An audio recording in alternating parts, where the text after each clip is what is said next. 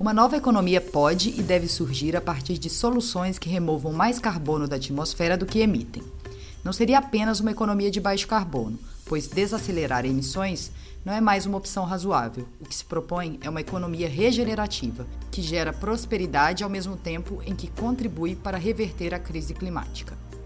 Como disse o professor Paulo Artacho no podcast 3 sobre antropoceno, já temos todas as tecnologias para substituir a era do carvão, diesel, desmatamento. Mas quem está ganhando muito agora e não tem um plano de negócios longevo, aposta suas últimas fichas na atividade predatória. Isso acelera a emergência climática. De olho nas oportunidades e desafios que a mudança climática traz em si, um grupo de entidades realizou a Conexão Carbono Zero, primeira feira de negócios latino-americana pelo clima. Eu sou Juliana Lopes, fundadora da Pulsar Com. E eu sou Maíra Teixeira, consultora associada da Pulsar Com.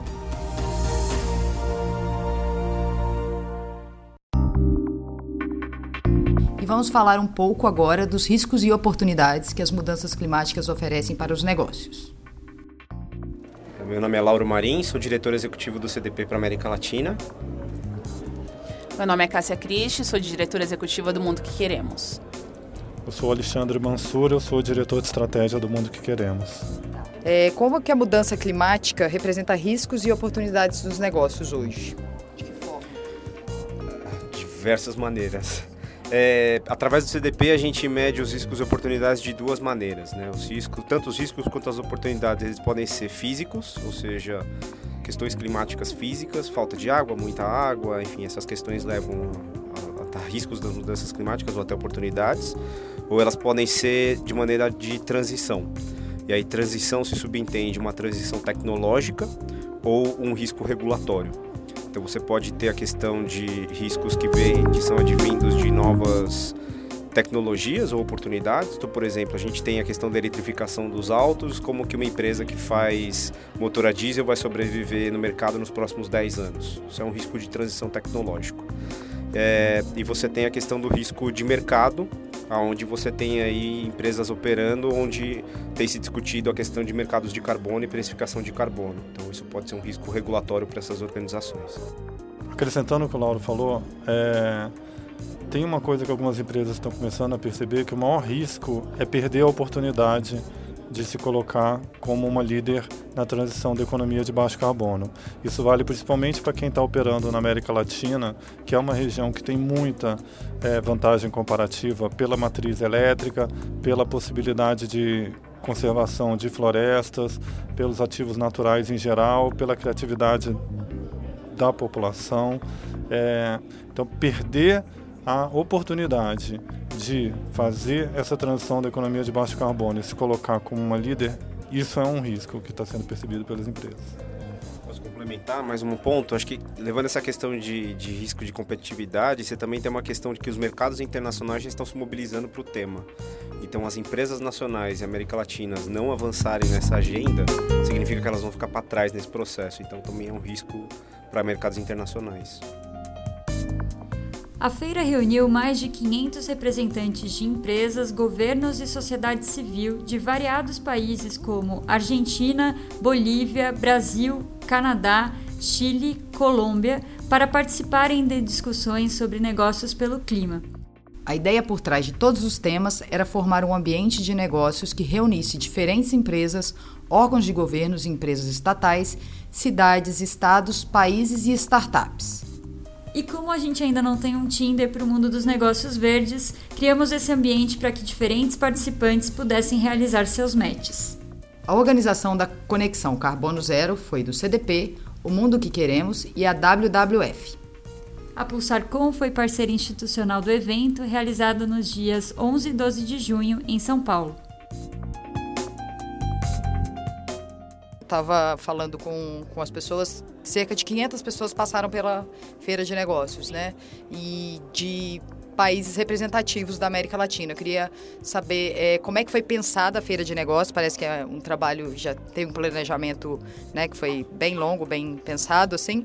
Queria que vocês falassem um pouco sobre isso e se deve vir outros por aí.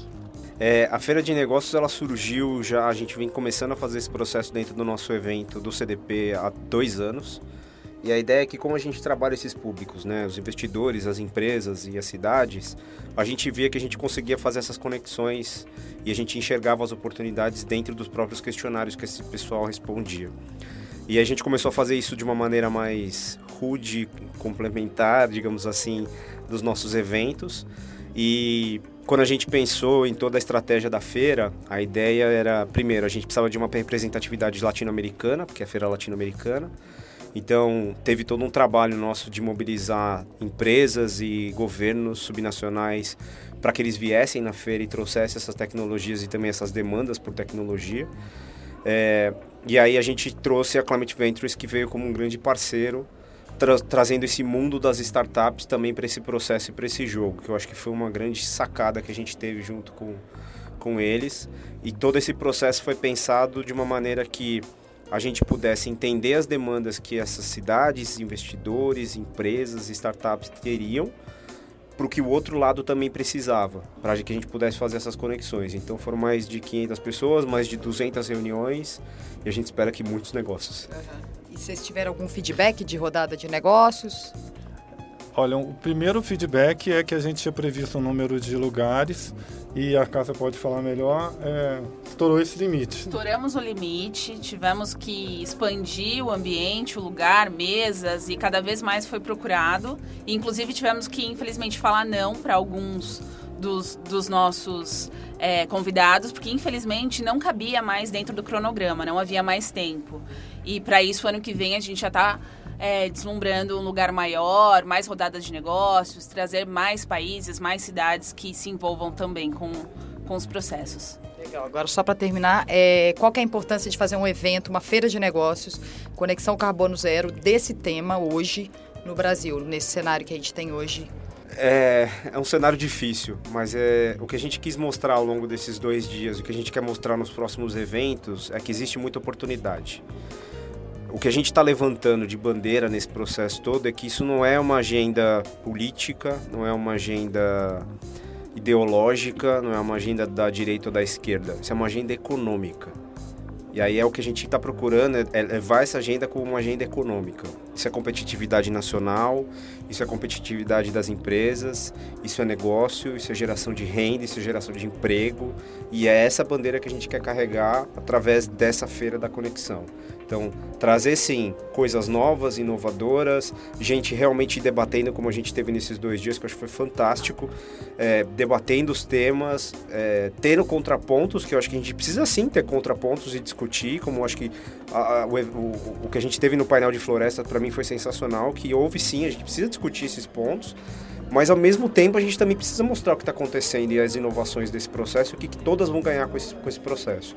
Então acho que é um pouco essa provocação toda, a gente sai com, com bons olhos para planejar a próxima. Com a turma que a gente reuniu aqui, ficou muito claro que a gente consolida é, essa percepção de que trabalhar a favor do clima é, é uma decisão econômica, antes de tudo, e que a política, a função dos agentes políticos é viabilizar isso, é facilitar, é criar condições para que o Brasil seja competitivo, para que os países da América Latina sejam prósperos e competitivos. E essa linguagem qualquer governo entende, sejam governos federais, os estaduais e os municipais que estavam aqui, todos eles têm a sensibilidade de entender que quando você tem o vento soprando para um lado, você tem que ajudar as empresas da sua região a se desenvolverem para gerar emprego e gerar prosperidade.